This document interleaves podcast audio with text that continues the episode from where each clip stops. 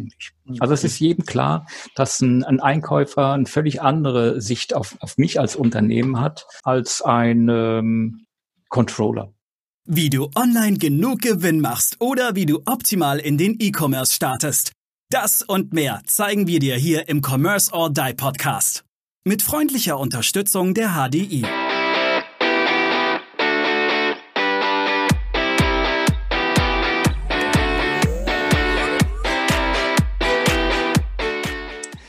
Und ähm, da denke ich dann doch schon, das hat schon was mit der Content-Qualität zu tun. Also es ist ja kein Zufall, dass äh, Shops wie, wie Otto zum Beispiel äh, Kontakt zu ziemlich vielen Bloggern aufgenommen haben, aus der Modeszene, aus der Lifestyle-Szene, aus der Wohnwelt-Szene, um ihre großen Waren ähm, äh, Gruppen, die sie haben, ein bisschen zielgerichteter an die jeweiligen Zielgruppen äh, mhm. zu bringen. Das heißt, hier sorgt eigentlich das Content Marketing dafür, dass Aufmerksamkeit sehr unauffällig für bestimmte Produkte und Produktgruppen äh, gezielt ähm, hergestellt wird, die dann über Affiliate Links, keine Ahnung was, gibt es verschiedene Geschäftsmodelle, dazu führen, dass äh, über solche Artikel, die, die zunächst mal vielleicht gar nicht in der Otto-Welt verortet werden vom, vom Leser, sondern einfach nur, ja, ist halt ein Lifestyle-Blog im, im Internet, die dann das, dafür sorgen, dass plötzlich Traffic auf eine Shopseite generiert werden. Und das ist dann doch schon plötzlich sehr direktes Geschäft. Und das kannst du natürlich auch sehr genau tracken, weil ich kann natürlich als äh, Marketingstratege sehr genau nachschauen, von wo kommen denn die Leute? Von wo kam denn der Käufer jetzt her?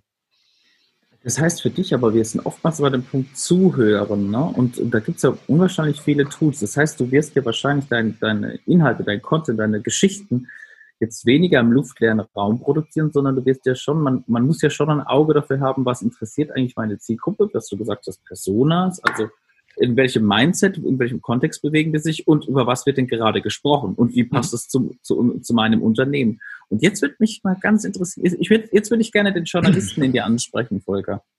Wenn du dich dann auf die Suche machst, was kann ich denn über dieses Unternehmen, über dieses Produkt berichten?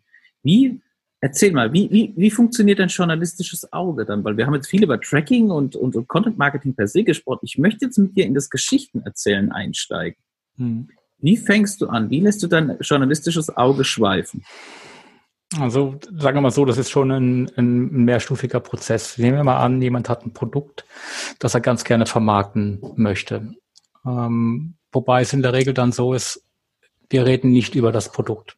Also nicht über den Produktnamen. Also wenn jetzt äh, morgen bei mir, was weiß ich, ähm, Panasonic anrufen würde und würde sagen, wir haben eine neue Kamera, Kamera und wir möchten darüber, äh, wir möchten Content Marketing damit machen. Hier gibt es verschiedene Möglichkeiten. Klar, ich kann mir die Kamera ausleihen, kann jetzt als Fotoblogger irgendwie versuchen, wenn ich Fotoblogger wäre, was ich nicht bin, aber ich kann auch Kontakt zu einem Fotoblogger äh, aufnehmen und kann sagen, was du was, wir machen jetzt äh, einen schönen Tagesausflug. Ja? Du, äh, was weiß ich, kriegst ein tolles Setting vor die Nase gestellt, das darfst du auch ganz offen sagen. Also kannst ganz offen sagen, das ist von Panasonic gesponsert, weil wir wollen keine Werbung machen, wir wollen auch dich nicht diskreditieren. Anders kriege ich die Leute auch übrigens gar nicht, denn die haben sich ja eine gute Reputation im Laufe ihres Bloggerlebens schon erarbeitet und ähm, möchten die natürlich jetzt nicht für, für blöde Werbung irgendwie aufs Spiel setzen. Mhm. Aber das Interessante ist für mich als Journalist, wenn ich jetzt selber kein Fotoblogger bin, was ist eine interessante Geschichte? Wie kann ich, wie könnte so ein, so ein, Tages, so ein Tagesausflug mit so einer Kamera aussehen? Das heißt, wir sprechen auf der einen Seite über das Produkt. Wir haben aber auch interessante Fotos, weil einfach das Setting interessant gewählt worden ist. Ähm, was weiß ich, vielleicht von, von Bungee Jumping, wie er selber runterspringt und filmt sich dabei. Keine Ahnung. Also es spielt erstmal gar keine Rolle eigentlich, aber es sollte interessant sein, es sollte ungewöhnlich sein und gleichzeitig der Rahmen, der Hintergrundrahmen dafür sein, über das, über das Produkt zu sprechen. Und das Produkt und das Setting und die Emotionalität, die da, die da zusammenkommen, sind eigentlich gleichgewichtet. Das Produkt steht also nicht im Vordergrund, ne? wobei natürlich vielleicht die Technik-Nerds jetzt sagen, ja, mich interessieren aber jetzt eigentlich nur die technischen Details. Aber das Interessante ist immer, wie, wie kriegt man die Aufmerksamkeit äh, zustande für, für ein bestimmtes Produkt beziehungsweise für ein bestimmtes Thema. Ich meine, meine eigene Erfahrung ist ja die, dass ich zum Beispiel jetzt Content Marketing für Finanzprodukte ähm, gemacht habe. Und da geht es auch nicht darum, die Produkte in den Vordergrund zu stellen, sondern eigentlich geht es eher darum, Leuten die vor der Wahl stehen, ob sie ein Finanzprodukt kaufen sollen oder nicht kaufen sollen, ob dieses Finanzprodukt für sie hilfreich oder sinnvoll ist oder unsinnig ist, da zu helfen, da reinzugrätschen und Leute dort abzuholen, wo sie stehen, nämlich vor der Entscheidung, ob sie so ein Produkt kaufen wollen oder nicht kaufen wollen. Und das sind eigentlich eher beratende Texte. Also das sind ähm, nicht so sehr emotionale Texte, sondern da geht es eigentlich eher darum, das Für und Wider abzuwägen, genau herauszuarbeiten, ähm, wo sind die Fallstricke, wenn es welche gibt, was sind die Pros, was sind die Cons und wie kann ich dir helfen, bei deiner Entscheidung jetzt ein Stückchen weiterzukommen. Über die geschickte Platzierung von Links kann man dann schon dafür sorgen, dass Leute in, in die Richtung des Produktes dann gesteuert werden. Aber es ist eben kein offensives Produktmarketing, sondern mhm. es ist eben eher Entscheidungshilfe. Und äh, du darfst eins nicht vergessen, also äh, weil du, weil, du, weil du so gerne von Journalismus sprichst. Im Journalismus passieren die Dinge. Die Welt geschieht, irgendwas explodiert, irgendjemand kommt auf eine blöde Idee und setzt die halbe Welt in Brand, keine Ahnung was, eine Epidemie bricht aus. Da die Welt liefert Stoff, um darüber zu berichten. Im Unternehmenskosmos ist es eigentlich eher so, dass ein Unternehmen hoffentlich keinen Stoff liefert in der mhm. Regel, damit über, darüber berichtet wird, weil das ist dann in der Regel nicht so toll. Alles andere sind ja künstliche Aktionen, sind ja, sind ja erfundene Dinge, äh, wofür PR-Abteilungen arbeiten, die dafür sorgen, dass irgendwie immer irgendein Ereignis stattfindet. Das aber in der Regel nicht sonderlich relevant ist. Also wenn du jetzt äh, das mal vergleichst mit der Corona-Berichterstattung, ist die Eröffnung von einer neuen Produktionshalle mit äh, äh Schleife durchschneiden und Ansprache vom Bürgermeister jetzt vielleicht nicht so der Riesenburner. Mhm. Ähm, aber das ist ja genau das Problem, äh, vor dem man steht. Also wie kannst du dich denn, wenn du jetzt Content Marketing machst oder ja irgendwie für ein Unternehmen Inhalte produzierst, wie kannst du dich gegen diese unfassbare schiere Übermacht der, der, der Aufmerksamkeit, die klassische Medien fast, fast äh, automatisch generieren, weil es ihnen in den Schoß fällt. Wie kannst du da in den Wettbewerb einsteigen? Also was kannst du dir einfallen lassen, damit du ähm, überhaupt wahrgenommen wirst in dem ganzen Mediengerausche? Und da sagt eben Content Marketing, ja, dann mach die Fleißarbeit und arbeite für dich heraus, was deine Zielgruppe umtreibt. Wo sind die Pain Points, die sogenannten, äh, mit denen sie täglich äh, zu tun haben? Und wie kannst du irgendwie dich nützlich da einbringen und weiterhelfen? Und das ist, das ist ja genau der Witz eigentlich. Also dieses, dieses Umdrehen, dass man, dass man die Leute eben nicht belästigt, sondern dass man ihre Fragen, die sie im Internet offensichtlich stellen und die sich auch herausfinden lassen, dass man die aufgreift. Wenn ich ein, ein Thema angehe, ist das erste, was ich mache, ich check erstmal, wie, wie ist denn das Suchvolumen überhaupt? Also was für ein Suchvolumen hat ein bestimmtes Thema? Und man merkt ziemlich schnell, ähm, sobald du zwei oder drei Keywords aneinander reißt, geht das Suchvolumen brutal in die Knie. Mhm. Also Suchvolumen Covid-19, 15 mhm. Millionen, keine Ahnung was. Suchvolumen äh, Kamera Panasonic äh, 2020, boah, 500. Mhm. Also, weißt du, da, da reden wir dann über solche Dimensionen irgendwie und da fragt man sich natürlich schon, okay, und dann muss doch gesagt werden, du bist nicht der Erste und der Einzige, der darüber schreibt, möglicherweise. Ne? Also da bist du noch vielleicht im Wettbewerb mit anderen, weil es gibt noch andere Kamerahersteller, die auch äh, vielleicht ähm, um Aufmerksamkeit buhlen und sichtbar äh, sein möchten. Also das ist nicht so ganz einfach. Ähm, deswegen ist, äh, ist es für mich so, entweder ich habe ein großes Budget und kann, wenn ich Content mache, auch für das Marketing viel bezahlen, dann kann ich sehr schnell Reichweite erzielen. Das kostet aber verdammt viel Geld, muss man ganz klar sagen. Aber wenn ich ein großes Unternehmen bin und entsprechende Budgets habe, kann ich es machen. Das heißt, ich produziere hochwertigen, hilfreichen Content und sorge dafür, dass dieser Content bei meiner Zielgruppe vielleicht im Bereich von 40 bis 70 Prozent auch sichtbar wird, indem ich Bannerwerbung platziere, die dann direkt auf mein Content-Piece führt, indem ich, äh, keine Ahnung was, all die gesamte Klaviatur eigentlich bediene, inklusive SEO-Optimierung und äh, äh SEA, was alles dazugehört. Wenn ich dieses Riesenbudget nicht habe, dann dauert es einfach länger mit dem äh, Reichweitenaufbau. Das heißt, ich nehme nicht so viel Geld in die Hand, dafür muss ich äh, mit mehr Zeit rechnen. Und das ist halt immer das Problem. Wenn du ein Startup bist, hast du nicht sehr äh, viel Zeit. Also du musst relativ schnell Bekanntheit ähm, erreichen. Und jeder wird dir auch sagen, äh, Junge oder Frau, wenn du, wenn du bekannt werden möchtest als Startup, dann musst du ungefähr 30 Prozent mehr Budget in die Hand nehmen als alle etablierten Konkurrenten von dir, weil die sind schon deutlich weiter als du und haben schon ein ganz anderes Standing äh, als du. Und da musst du sehr schnell und sehr breit, ähm, also breit, was Geld anbelangt, aber sehr spitz, was die Zielgruppe anbelangt, äh, nach vorne marschieren. Gibt es aber auch, wenn du sagst, ich habe kein Geld. Ah, Moritz, ich bin ja kurz zuvor gesprungen, du wolltest das fragen, ich weiß. Ähm, wenn ich jetzt kaum Geld habe, ich habe aber viele Dinge, über die ich sprechen möchte, die interessant sind.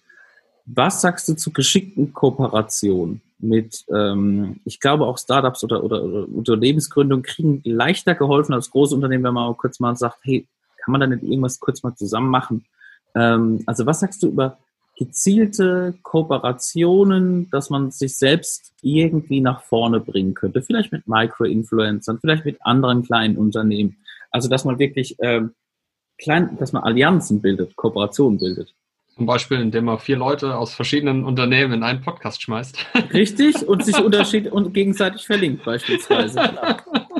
Ja, also so ist es. Also in der Tat, das dürfen dann halt keine direkten Konkurrenten sein oder sollten es möglichst vielleicht nicht. Äh, aber es gibt ja auch komplementäre Netzwerke. Und genau wie ihr sagt, ja, das kann man natürlich machen und man kann auch gegenseitig aufeinander verlinken. Und ähm, das ist natürlich nicht alles, aber ähm, wie gesagt, ein wichtiger Bestandteil, was das, was das Google-Ranking, die Bewertung von Google ähm, anbelangt. Also damit hätte man zumindest mal eine Hausaufgabe gemacht. Äh, Micro-Influencer auch. da ist es immer ähm, nicht ganz so einfach, das richtige, das richtige Kooperationsmodell zu finden, weil äh, Influencer können sehr bitchy sein und machen alles für Geld. Das gibt's natürlich. Ähm, aber wenn man etwas kompliziertere Produkte hat, die möglicherweise ein bisschen erklärungsbedürftiger sind oder wo es auch vielleicht um Vertrauen geht, also dass man einfach einen gewissen Vertrauensanteil benötigt, um ein Produkt auch wirklich verkaufen zu können, da ist es eher nicht so geeignet. Und da muss man schon äh, ein bisschen strategischer vorgehen, ein bisschen subtiler auch unterwegs sein. Und da spielt natürlich dann wiederum die Reputation der Kooperationspartner eine Rolle, die man natürlich nicht beschädigen darf. Das heißt, ich muss ihnen auf der einen Seite äh, Freiräume äh, einräumen, dass sie so mit meinem Produkt umgehen, wie sie es sowieso tun. Das wäre dann mein Filter als Unternehmen, dass ich sage, ich will keine kritischen Leute, also keine überkritischen Leute haben, die mein Produkt in die Pfanne hauen. Das ist ja nicht mein Interesse. Ähm, aber ich brauche Leute, die vielleicht wohlwollend darauf schauen und das trotzdem kritisch beäugen. Weil ich denke, das ist genau das, was, was ich von Content Marketing auch als Auftraggeber erwarten würde, dass mein Produkt nicht über den Klee gelobt wird, sondern dass es fair eingeschätzt wird und ein, ein mhm. faires ähm, Standing auch einfach bekommt im Wettbewerb mit anderen Produkten. Ich muss ja nicht mehr der Beste sein, sondern ich muss ja gut genug für das, was ich dafür haben möchte, sein. Und wenn ich das schaffe, bin ich schon gut genug. Die Leute äh, werden ja immer kritischer. Je besser etwas ist, desto kritischer ja. werden die Leute ja. Das kommt ja auch noch dazu. Genau. Und ich denke mal, beim Thema Influence ist es auch wichtig, dass mein Produkt zu der Person passt. Mhm. Ich sage jetzt mal, äh, ein Trump als Influencer für Fridays for Future würde nicht funktionieren oder ja. für die Anti-Waffen-Lobby würde Trump genauso wenig funktionieren. Also es muss mhm. schon auch natürlich zusammenpassen.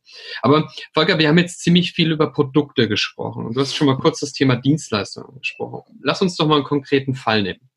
Jetzt hast du ein super spannendes Thema wie meins, Buchhaltung, was natürlich jeden brennt interessiert. Wie würdest du denn bei so einem Thema, wo für viele wahrscheinlich wirklich eher langweilig aufkommt, wie würdest du da vorgehen? Was hättest du für einen konkreten Fall? Wie würdest du unseren Hörern da sagen, okay, das wären meine ersten Schritte, die ich machen würde in diesem Bereich? Sag noch mal kurz, für welchen, für welches Unternehmen? Mainz Buchhaltung? Na, nein, eine Buchhaltung einfach. Also wir so, machen Debitorenbuchhaltung für, ja. für Online-Shops. Und ja. das ist ja natürlich ein super spannendes Thema. Ich habe unglaublich viele Produkte, die ich anpreisen kann. Es, es ist einfach, es kommt einfach langweilig. Die Leute denken Buchhaltung und mhm. haben eh schon keine Lust, sich mit zu beschäftigen. Ähm, Suchwörter, äh, ist, wie viele Leute suchen nach Buchhaltung, nach externer Buchhaltung auf Google. Wie würdest du vorgehen bei wirklich komplexen Dienstleistungen und nicht bei einfachen Produkten? Ja, also ähm, das Erste, was ich machen würde, ich würde mal schauen, dass ich auf meiner Homepage äh, einen Blog einrichte. Das wäre das aller, allererste. Meine Homepage mal anschauen und äh, wie kann ich da einen Blog einrichten. Ähm, das ist ähm, die einfachste Möglichkeit, einfach mal anfangen zu können, Inhalte zu produzieren. Was ich dann machen würde, ich würde mir mal überlegen, wenn ich äh, an Gründer denke, an Kleinstunternehmen denke, Kleinunternehmen denke, die sich äh, herumschlagen, entweder ihre Buchhaltung selber machen und dafür irgendwelche Tools benutzen. Gibt's ja mittlerweile wie Sand am Meer. Aus eigener Erfahrung weiß ich, dass sie dann vielleicht doch nicht immer so super funktionieren, wie sie funktionieren sollten, äh, bis man sich dann entscheidet, tatsächlich zu einer externen Buchhaltung zu gehen. Ähm, aber das ist ja auch ein schmerzvoller Weg äh, bis dahin. Und ja. ich denke, so einen schmerzvollen Weg kann man auf sehr lustige Art und Weise begleiten, mhm. indem man äh, in seinem Blog typische Fehler der Buchhaltung oder bestimmte Erfahrungen, die in der Buchhaltung gesammelt werden, immer mal wieder publiziert und äh, mit Tipps und Tricks versucht irgendwie die Leute ein bisschen fitter äh, für das Thema zu machen, damit ihnen nicht bestimmte Fehler immer wieder unterlaufen. Ähm, es geht nicht darum zu sagen, hey, das könnt ihr alles selber und es ist ganz einfach und ganz toll. Ja. Ähm, aber es die potenzielle Kundschaft, die du als Buchhaltungs externe Buchhaltung äh, hast, sind Leute, die ihre Buchhaltung selbst machen. Mhm. Das ist deine potenzielle Zielgruppe. Alle anderen sind schon entweder versorgt oder du müsstest versuchen, sie abzuwerben von einem Konkurrenten. Aber du hast einen riesen Pool an potenziellen Leuten, die potenzielle Kunden sind. Und für dich müsste es eigentlich erstmal darum gehen, die überhaupt anzusprechen. Also da abzuholen, wo die stehen und dir zu überlegen, äh, was für Themen treiben die um, also womit haben die immer wieder zu tun. Ich meine, wahrscheinlich ist, ist Buchhaltung ein Thema, das poppt monatlich auf, so sage ich mal fünf Tage vor dem zehnten. Und dann äh, poppt es nochmal, keine Ahnung was, quartalsweise oder halbjährlich oder jährlich nochmal richtig auf. Da muss man sich auch mal überlegen, wann ist eigentlich so die Aufmerksamkeitsspitze. Mhm. Ähm, wenn ich jetzt äh, Themen dazu schreiben, als Video äh, verbreiten oder was auch immer machen würde. Du kannst ja auch einen Videoblog äh, machen, ist ja kein Problem. Mhm. Ähm, also man muss da nicht schreiben oder sowas, spielt eigentlich überhaupt keine Rolle. Aber das Entscheidende ist, sich zu überlegen, und da setze ich mal voraus, dass ausreichend äh, Erfahrung im Unternehmen vorhanden ist. Was sind die typischen Fehler, die in der Buchhaltung immer wieder gemacht werden? Was sind die mhm. typischen Probleme und wie kannst du mit deiner Expertise dabei helfen, dass diese Probleme möglichst nicht immer vorkommen? Äh, nicht, nicht wieder vorkommen. Es ist ja nicht so, dass du dafür sorgen wirst mit deinem Blog, dass 100 Prozent der Probleme deiner potenziellen Zielgruppe verschwinden, sondern es wird am Ende bestenfalls so sein, dass sie vielleicht 10, 20 Prozent weniger Probleme haben und dann aber doch irgendwann entnervt aufgeben und zu dir mit wehenden Fahnen äh, zu dir überlaufen. Ähm, mhm. Daran kann man und dafür kann man arbeiten, finde ich. Und das Vorgehen wäre, dass du dir überlegst, was sind typische Problemfelder in der Buchhaltung von Existenzgründern? Oder von Kleinstunternehmen, die das schon ein bisschen länger machen. Äh, äh, wie kannst du mit welchen Tipps kannst du helfen, dass die ihre Arbeit äh, äh, besser erledigen? Vielleicht kannst du auch mal einen Vergleich von, von Buchhaltungssoftware ähm, mal publizieren oder sowas und einfach mal die Pros und Cons aufschreiben. Und wenn du diese Inhalte hast und hast sie auf deine Homepage gepackt, dann musst du dir überlegen, wie kriegst du jetzt die Leute auf deine Homepage? Mhm. Also ich meine, die, die stehen ja erstmal nur auf deiner Homepage und da kommt ja niemand vorbei. Also Nein. Niemand, ganz genau. So. Das heißt, das, das erste, was du machen solltest, ist so ein bisschen das ABC ähm, der SEO-Optimierung dir aneignen, dass deine Texte also schon mal so ein bisschen SEO-optimiert sind. Das ähm, ermöglicht Google immerhin äh, immer wieder mal auf deiner Seite nicht nur zu, vorbeizuschauen, was es ja sowieso tut, sondern einfach die Inhalte zu scannen. Was ist da an neuen Inhalten da? Und äh, diese Inhalte einzuordnen. Klar, die muss äh, klar sein, dass du, dass es eine riesige Konkurrenz gibt. Es gibt Haufe und ich weiß nicht, wie die ganzen Verlage heißen, die, die endlos Content produzieren. Ähm, und ich denke mir, du solltest dir anschauen, wie deine Konkurrenz arbeitet und äh, wie die vorgeht, welche Themen die hat. Und dann solltest du dir im zweiten Schritt überlegen, wie du dich davon absetzen kannst. Also was wäre dein Alleinstellungsmerkmal im Content-Wettbewerb zu diesen Großanbietern, die ein mhm. großes Budget haben und enorm viel Content produzieren? Also Authentizität ist, ist eine Möglichkeit. Du als Person dafür einstehen und versuchst dich als, als Personality Brand so ein bisschen zu positionieren, indem du vielleicht dich auch mal ein bisschen stärker aus dem Fenster lehnst, als größere Unternehmen das äh, tun können. Mhm. Ähm, vielleicht aber auch, weil du einen bestimmten Zungenschlag oder eine bestimmte Art und Weise hast, wie du deine Zielgruppe ansprichst, die einfach ein bisschen, wie soll ich sagen, sympathischer äh, mhm. rüberkommt, als kommt als möglicherweise von von irgendjemanden, der im mittleren Management in der Buchhaltung von Haufe Verlag oder sowas arbeitet.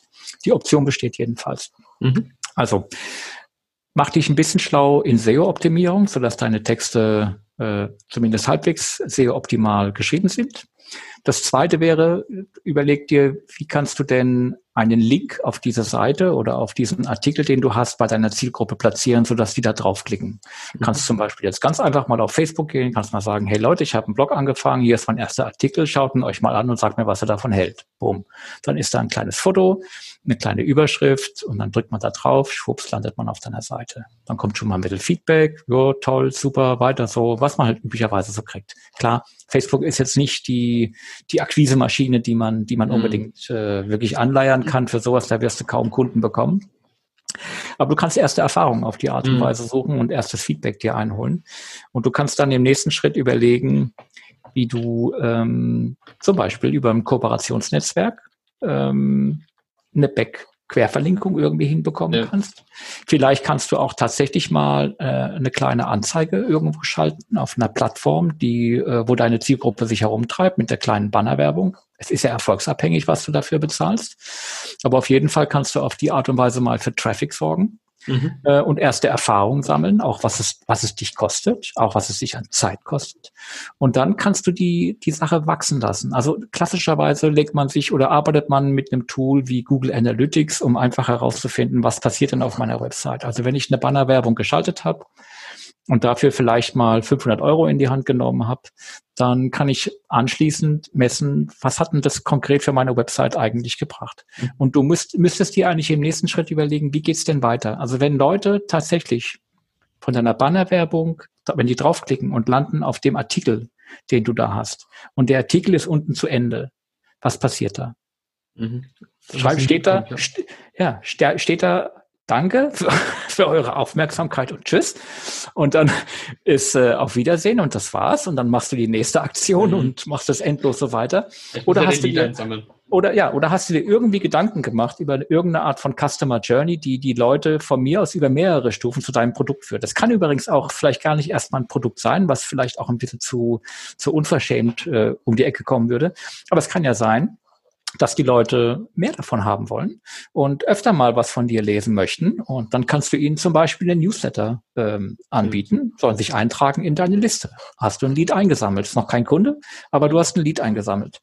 Ähm, und dann weißt du schon, okay, diese Bannerwerbung hat mir so und so viele Leads, Leads gebracht für meinen Newsletter. Mhm. Und diesen Newsletter schickst du raus und dann kannst du natürlich immer schön weiter tracken. Wie ist die Öffnungsrate? Wird er überhaupt gelesen? Mhm. Wird er gleich wieder gelöscht? Wie viele äh, Rückmeldungen wegen falsch angegebener E-Mail-Adressen habe ich, dass sie nicht zugestellt werden können? Der ganze Kladderadatsch, der da dran hängt.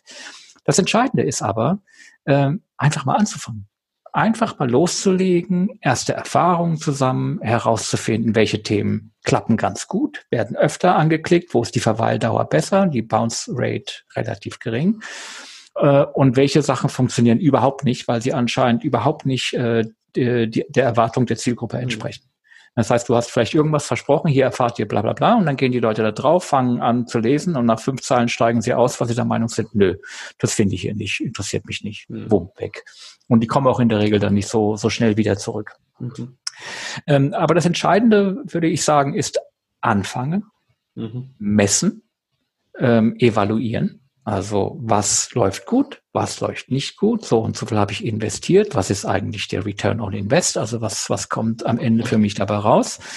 Und dann sein Budget mal festlegen fürs Jahr. Angenommen, du machst ganz gute Umsätze und also man sagt in der Regel, zwischen drei und zehn Prozent des Jahresumsatzes sollte für Marketingaktivitäten reserviert werden. Das ist so im Großen und Ganzen der Schnitt. Mhm. Aber das hängt sehr stark davon ab. Also bei Automobilzulieferern sind es drei oder vier Prozent, äh, bei Dienstleistern sind es sechs bis acht Prozent, mhm. bei Startups sind es, wie gesagt, 30 Prozent. Ah, nee, nee, nee, nee, nee, 30 Prozent mehr als der Branchendurchschnitt. Ja, ja. Ähm, das ist schon ein Unterschied. Ne? Also ja, sind da, wenn der Branchendurchschnitt bei 5 Prozent ist, dann bist du als Startup vielleicht bei 7, maximal 8 mhm. Prozent. Ähm, aber das als, als konkretes Budget festlegen, wie Spielgeld eigentlich, und dann die Einsätze machen damit und genau evaluieren, welcher Einsatz hat sich gelohnt, welcher Einsatz lohnt sich für mich nicht. Und auf die Art und Weise seine eigene Marketingstrategie nach und nach finden, um her einfach herausfinden, wir haben die Erfahrung gemacht, das und das läuft sehr gut, das und das funktioniert überhaupt nicht. Man kann auch mal direkt versuchen, auf ein Produkt irgendwie äh, zu verlinken oder jetzt hier Kontakt aufnehmen, also richtig hart Lead machen und äh, auf Vertrag irgendwie äh, äh, unterschreiben äh, aus sein und auch da seine Erfahrungen mit sammeln, ob die Leute das machen oder ob die alle abspringen. Mhm. Vielleicht stimmt das nicht. Vielleicht, vielleicht sagen die, ach nee, das ist doch eigentlich ein, ein, interessanter Typ, mit dem würde ich mich gerne mal treffen. Muss ja nicht gleich unterschreiben, sondern ich unterhalte mich erstmal mit dem. Mhm.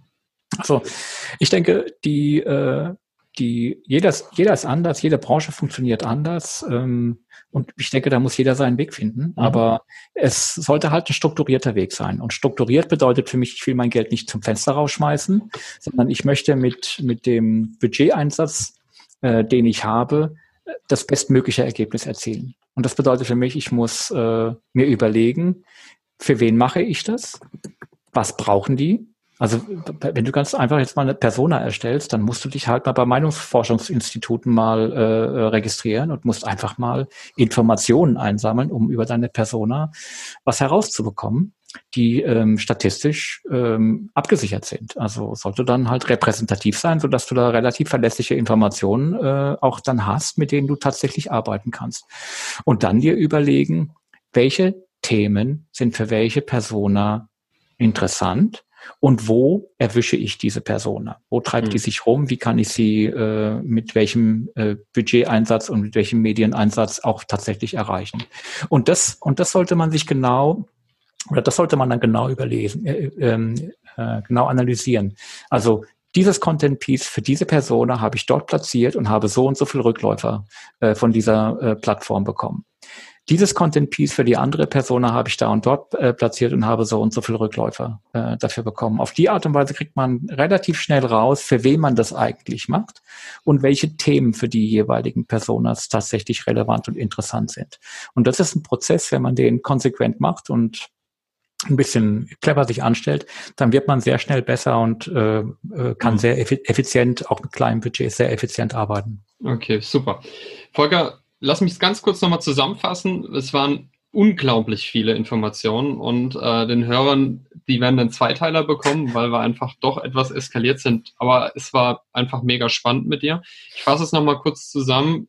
Ich denke, das Allerwichtigste ist einfach anfangen und machen ja, gar nicht die Angst haben, kann ich denn überhaupt Content, genug Content produzieren, sondern sich wirklich hinzusetzen und mal anfangen, Content zu produzieren und diesen dann auch zu teilen und dann entsprechend auch zu tracken. Das heißt, wirklich auch gucken, was passiert mit meinem Content, ja. ähm, ist er SEO-konform, ähm, wo landet er und dann eben entsprechend die Leads einzusammeln.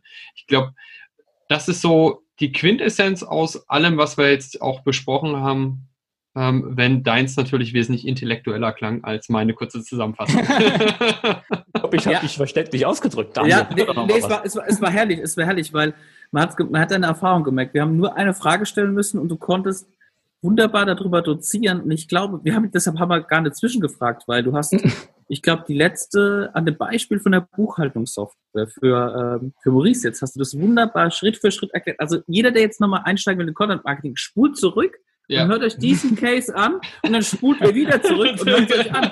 Weil das war die Blaupause, wie ihr anfangen könnt. An, an genau. jeden, der, der, mit Content Marketing beginnen wird. Und wir werden definitiv aus dieser Folge einen Zweiteiler machen, damit, äh, damit man alle Informationen auch aufsaugen kann. Volker, es ja. war es, es war richtig cool. Es hat Spaß gemacht und du hast so viele Inhalte geliefert. Ich glaube, für viele Menschen, die sich mit dem Thema schon befasst haben, wenn es um Tracking ging, wenn es um Personalausstellungen gibt, aber auch für die Menschen, die jetzt einfach mal einsteigen wollen, und ich fand auch schön, dass wir beleuchtet haben, dass es kein Entweder-Oder zwischen Performance Marketing und Content Marketing ja. gibt, sondern wie immer, es gibt, es gibt immer Kompromisse und alles schließt sich die Hand. Und man sollte trotzdem versuchen, in einer effizienzgetrimmten Welt, wenn doch alle Produkte irgendwo gleich werden an Qualität, doch einfach mal die Geschichten drumherum zu erzählen und mal schauen, wie man die, die Entscheidungshaltung für den Kauf ein bisschen beeinflusst, ein bisschen mehr lenken kann, weil man wirklich interessante und wichtige Informationen gibt. Und eigentlich Marketing erstes Semester auf die Bedürfnisse seiner Zielgruppe eingeht. Mhm, ja. Und ähm, ja, für mich bleibt es dann nur, ich, äh, wir freuen uns auf jede neue Folge und äh, ich hoffe, du als Zuhörer, als Zuhörerin hattest Spaß bei der Folge. Absolut. und zwei, drei, viermal reinhören. Gerne an alle hier draußen. Ihr wisst, ihr kriegt uns auf Spotify, ihr kriegt auf uns iTunes, auf dieser. Ähm, wir freuen uns auf die nächste Folge und sagen Ciao.